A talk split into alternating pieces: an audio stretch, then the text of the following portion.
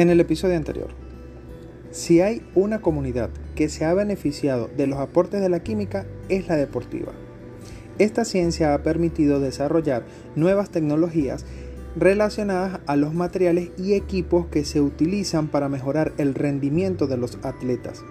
El ciclismo, el tenis, el badminton, el golf, el billar, el fútbol, el surf, el bodyboard, el windsurf y el K-surf son solo algunos ejemplos de ello.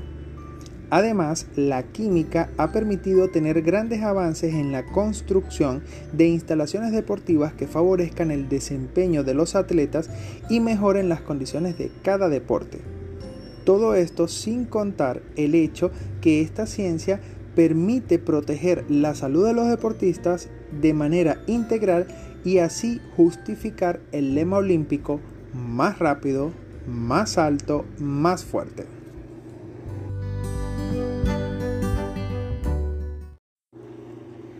El concepto de arte es aún muy complejo, pues su definición es abierta, subjetiva y discutible. Los expertos en esta materia aún no se han puesto de acuerdo para poder generar una propuesta en común. El diccionario de la Real Academia Española señala que arte es la manifestación de la actividad humana mediante la cual se expresa una visión personal y desinteresada que interpreta lo real o imaginado con recursos plásticos, lingüísticos o sonoros, lo que impone a esa definición dos condiciones muy particulares. Uno que es personal y lo otro es que es desinteresada. Y ambas concepciones son muy difíciles de observar. El arte es también consecuencia del medio en que se desarrolla, de su momento social e histórico y frecuentemente es consecuencia de su tiempo y realidad. En la antigua Grecia, el término arte hacía referencia al conjunto de los oficios en general, desde el escultor hasta el talabartero, que es la persona que trabaja el cuero, eran considerados artistas. Para diferenciarlas, distinguieron entre las artes que impresionaban los sentidos más elevados, el oído y la vista, y las llamaron artes superiores. Aquellas que se dirigían a los sentidos menores, tacto, gusto y olfato, fueron llamadas artes menores, entre las cuales incluían la perfumería, la gastronomía, la carpintería y entre otras. Luego, en el siglo XVIII, surge el concepto de bellas artes por parte del francés Charles Batux. Él fue uno de los primeros en clasificar las artes en su trabajo titulado Las bellas artes reducidas a un mismo principio, publicado en 1746. En dicho texto plantea la unificación de las artes bajo el concepto de belleza y buen gusto. Es así como surgen las denominadas bellas artes.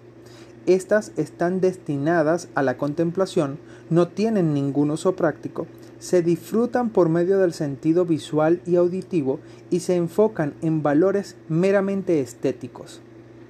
Para ese entonces solo se concebían seis disciplinas que constituían las bellas artes, a saber, pintura, escultura, arquitectura, música, danza y literatura.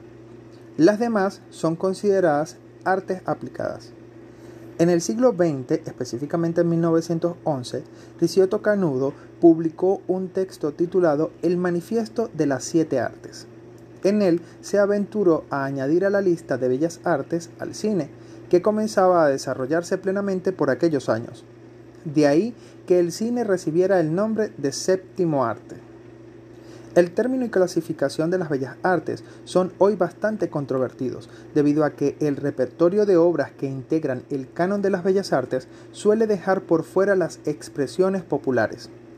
Como respuesta, en la actualidad se usan expresiones como octavo arte o noveno arte para elevar disciplinas aún no consagradas o emergentes a la categoría de bellas artes. En el caso, por ejemplo, de la fotografía y el cómic suele suceder eso. Se trata de una forma de darle prestigio a estas disciplinas artísticas que no encuentran un lugar dentro de la clasificación tradicional. Sin embargo, esta nomenclatura aún no ha sido cimentada. Ahora bien, El propósito de este podcast es mostrarte la química a través del mundo que te rodea y todos tenemos contacto día a día con estas bellas artes. Entonces, al pensar en las bellas artes y la química juntas, ¿tú crees que es posible que estén juntas? Vamos a verlo.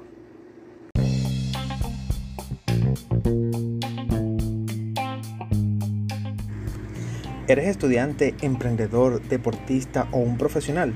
No importa lo que hagas o a lo que te dediques, aprende química de manera diferente y entiende para qué te puede servir esta ciencia tan interesante desde tu realidad y cotidianidad. Soy Ciro Carrero, profesor de química, un soñador empedernido y la educación es mi pasión. Creo que todos podemos aprender y que unidos es la vida para hacerlo. En este podcast te presentaré un tema distinto de química cada semana para que lo incorpores en tu vida diaria y así puedas comprender y mejorar tu mundo. Esto es Química, una ciencia para todos.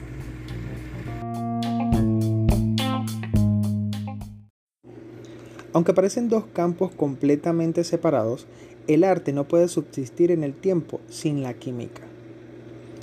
Las obras de arte representan un gran patrimonio como la expresión y evolución artística, cultural e histórica de las sociedades. La valoración de una obra de arte no depende solo de su antigüedad o de su autor, sino también del estado de conservación en que se encuentra. Los procesos de degradación en una obra de arte no solo pueden afectar su estética, sino también su valoración monetaria. Más allá de lo que se pudiera pensar, la química y el arte están estrechamente unidos. La química no solo le puede otorgar al arte herramientas para su creación, sino también herramientas para su conservación y restauración. Para un historiador, la química es fundamental en el proceso de investigación. Los datos históricos combinados con la misma pueden permitirle conocer el origen y la época de una obra, como también las técnicas y materiales utilizados, sus posibles cambios o intervenciones a lo largo del tiempo y la autenticidad de la misma, para así poder prolongar su vida y restablecer su apariencia original. La pieza puede ser examinada mediante un estereomicroscopio o radiación ultravioleta e infrarroja, como también por rayos X, para detectar el estado de todas las capas de la pintura, por ejemplo, y encontrar posibles modificaciones o restauraciones anteriores. Diferentes factores como la acumulación de partículas de polvo, el daño de la luz solar, el envejecimiento de los pigmentos, que forman una pintura o las malas condiciones de conservación pueden llegar a dañar una imagen con el paso del tiempo. Ahora, hablando específicamente de las bellas artes, vamos a ver cómo es que la química está estrechamente relacionada con cada una de ellas.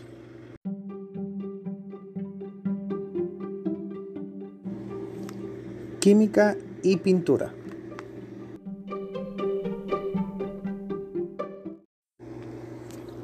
Las pinturas son líquidos que se solidifican al exponerlos al aire y que se usan para cubrir superficies, ya sea para decorarlas o protegerlas. Son mezclas líquidas o viscosas que se aplican por extensión, proyección o inmersión sobre un objeto o material para revestirlo, colorearlo y protegerlo.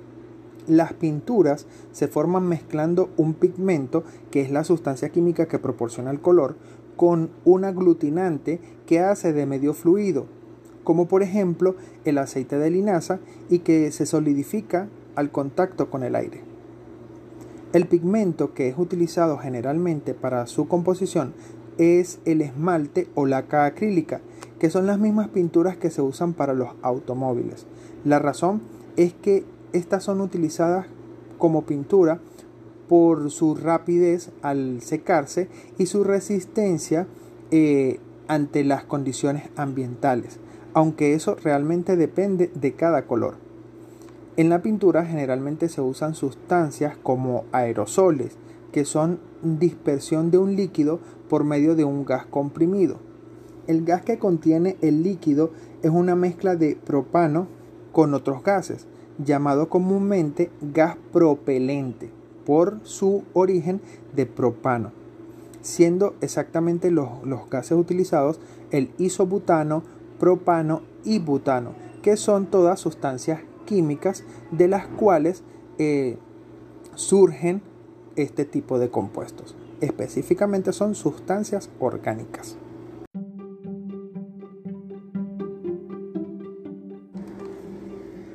Química y escultura.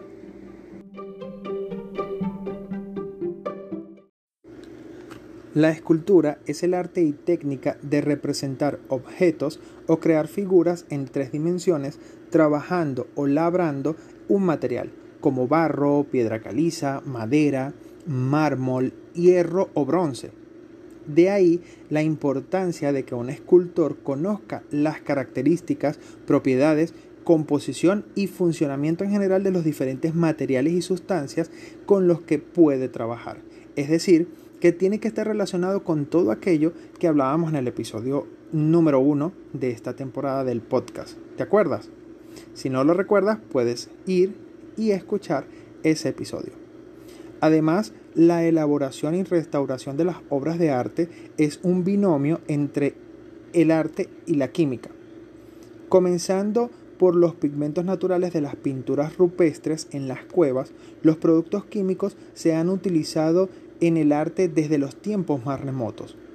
Hoy en día, los productos químicos más modernos, como los disolventes, las resinas, los fungicidas y las siliconas, son imprescindibles para conservar el patrimonio artístico y cultural de la humanidad. La química y la física son la base fundamental para decidir el proceso de restauración de las pinturas, las esculturas, los tejidos e incluso los monumentos más antiguos. Se utilizan productos químicos muy sofisticados para restaurar, conservar y proteger todas las obras de arte que lo necesiten, desde las esculturas y los frescos de Miguel Ángel a los guerreros de terracota de Qin Huangdi o la Estatua de la Libertad.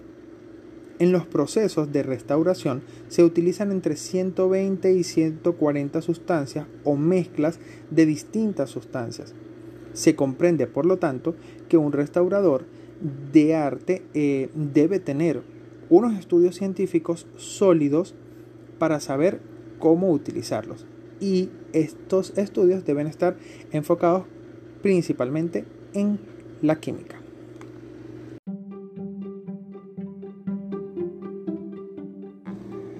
Química y arquitectura.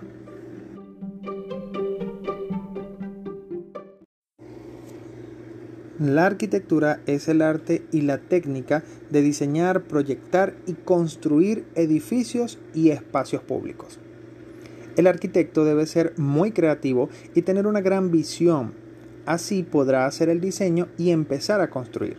Sin embargo, para poder hacerlo se necesitan muchos materiales y es ahí donde interviene la química. La relación de la química con la arquitectura tiene que ver con los materiales de construcción. Por ejemplo, la fabricación del cemento es un proceso físico-químico altamente técnico. También hay otros materiales como los aditivos, los pisos, la cal, eh, los acabados plásticos y las lámparas a base de gases o filamentos que están hechos a partir de diferentes sustancias químicas que ofrecen características especiales para que las obras puedan realizarse con la máxima garantía, al tiempo que sean amigables con el ambiente, por lo que es importante que el arquitecto tenga la capacidad de seleccionar y aplicar bien los materiales de construcción. Es decir, es importantísimo que el arquitecto conozca los fundamentos químicos que sustentan su trabajo.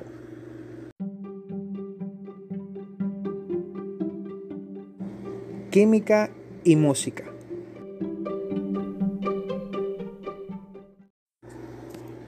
El papel que juega la química en la elaboración de música instrumental no solo está muy subestimado, sino que su aplicación en este ámbito es prácticamente desconocido por la mayoría de las personas.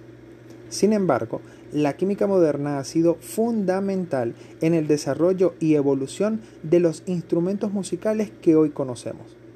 desde la protección de la madera de los instrumentos hasta las lacas resistentes al agua, las pinturas y los barnices de los maletines donde se guardan y transportan. Estos, por cierto, están hechos de polímeros como el nylon y forrados con una espuma de poliuretano.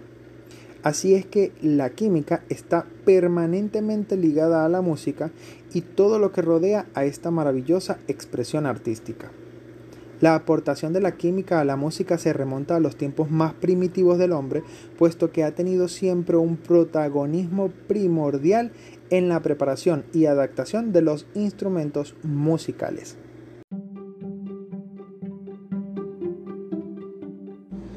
Química y literatura.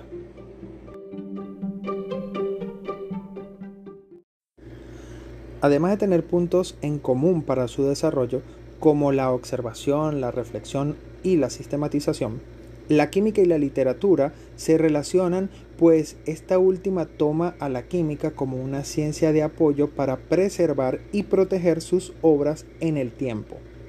La fabricación de papel solo es posible gracias a la química y los libros que requieren de papel, tintas y adhesivos deben también a la química su existencia.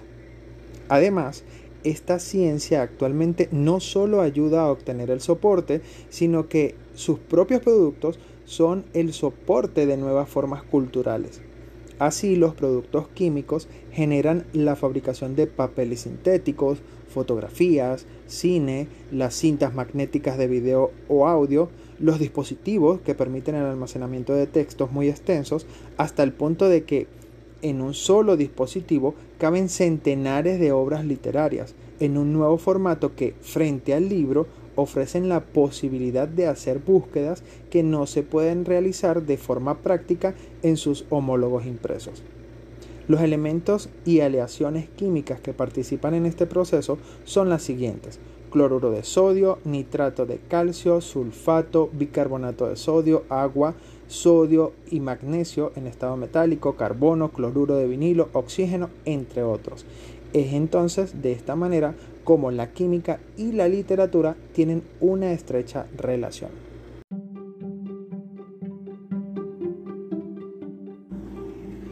Química y teatro.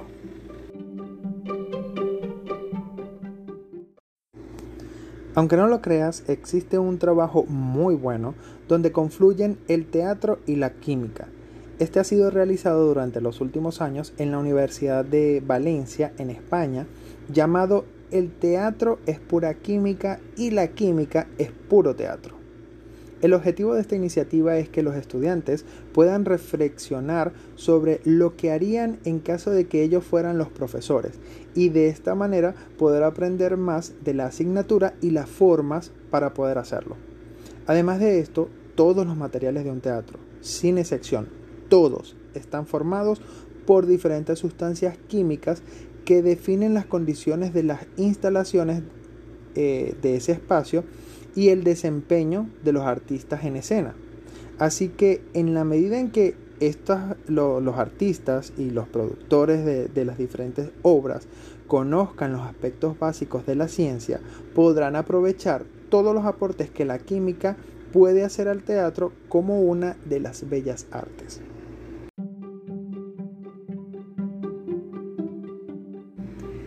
Química y danza. La danza o el baile es un arte donde se utiliza el movimiento corporal, generalmente con música, como una forma de expresión y de interacción social con fines de entretenimiento artístico, reproductivo y religioso. Algunos pueden considerar poco específica la relación entre la química y este arte, pero bueno, eso realmente es un error pues en la medida en que el artista conozca cómo funciona su cuerpo, podrá tener un mejor rendimiento en su trabajo y podrá presentar una mejor obra. Por ejemplo, podrías encontrar miles de miles de reacciones químicas en tu organismo cuando bailas. Las más generales son la conversión de glucosa en energía, dióxido de carbono, agua y oxígeno, el cual actúa con el grupo hemo de la sangre para ser transportado. Eso quiere decir que antes de cualquier presentación es de suma importancia que el bailarín se mantenga alimentado e hidratado de manera adecuada para un óptimo rendimiento. Además, muchas sustancias neurotransmisoras se reciben y sintetizan en el espacio que hay entre los axones de las neuronas y permite enviar al cerebro todas las órdenes para que los músculos se muevan. Así que si te dedicas o piensas dedicarte a la danza, deberías aprender todo lo que puedas de química.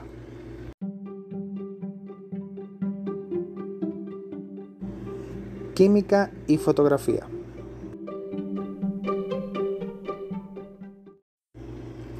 La fotografía es el arte y la técnica de obtener imágenes duraderas debido a la acción de la luz. Es el proceso de proyectar imágenes y capturarlas, bien sea mediante el fijado de un medio sensible a la luz o por la conversión en señales electrónicas. De esta manera existen dos tipos de fotografías, la química y la digital. Basándose en el principio de la cámara oscura, se proyecta una imagen captada por un pequeño agujero sobre una superficie, de tal forma que el tamaño de la imagen queda reducido. Para capturar y guardar esta imagen, las cámaras fotográficas utilizan películas sensibles para la fotografía química, mientras que en la fotografía digital se emplean diferentes tipos de sensores que graban luego las imágenes en memorias digitales. La fotografía química es la fotografía tradicional o clásica en comparación con las más recientes, las más recientemente aparecidas fotografías digitales. Se basa en un proceso físico-químico para la obtención y el procesado de las imágenes. Para la obtención de imágenes fotográficas en blanco y negro, en este caso, se emplea una película donde el elemento sensible a la luz es el halógeno de plata, en suspensión eh, de una gelatina muy pura. La luz da inicio a un proceso físico-químico produciendo un punto de sensibilidad en el halogénuro de plata, obteniendo así una imagen latente, lo que luego, eh, cuando la película se sumerja en el revelador, mediante un proceso de óxido-reducción, ocurrirá la transformación del halogénuro de plata en plata metálica, de color negro, obteniéndose así la imagen visible. El proceso de revelado de la película en blanco y negro consta de cuatro pasos básicos.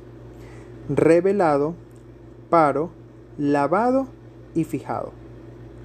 Por otra parte, en la fotografía digital, las imágenes son capturadas por sensores de imagen que disponen de múltiples unidades fotosensibles, las cuales aprovechan el efecto fotoeléctrico para convertir la luz en una señal eléctrica, la cual es digitalizada y luego almacenada en una memoria o en cualquier otro dispositivo de almacenamiento.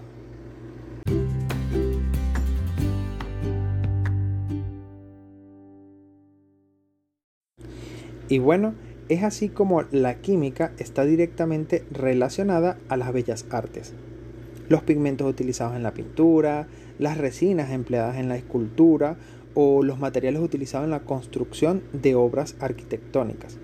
También vimos cómo ha contribuido en la elaboración de instrumentos musicales, las reacciones químicas que se generan al danzar y las sustancias químicas que intervienen en el teatro y la fotografía.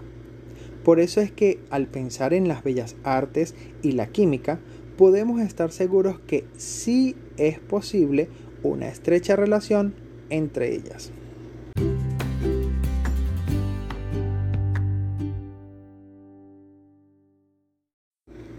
Y de esta manera llegamos al final de este cuarto episodio del podcast. Recordándoles como siempre que me sigan en mis redes sociales como arroba ciroelisur, se escribe con Z, y pueden visitar mi blog atujapulee.wordpress.com. Allí podrán dejar sus dudas y comentar qué les pareció este y los otros episodios. No dejes de suscribirte a este podcast y al blog para que podamos interactuar y aprender cada vez más de química. Porque entre más avanzamos, más nos damos cuenta que la química es una ciencia para todos. Soy Ciro Carrero, este es mi podcast y los espero en el próximo episodio.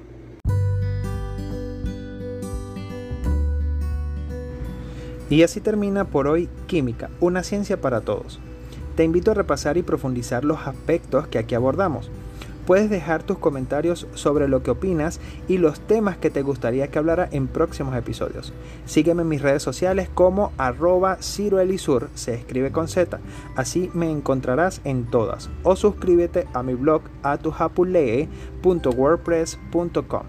Allí podrás encontrar mucha más información interesante. Nos encontramos en el próximo episodio. Por aquí te habló Ciro Elisur. Chao, chao.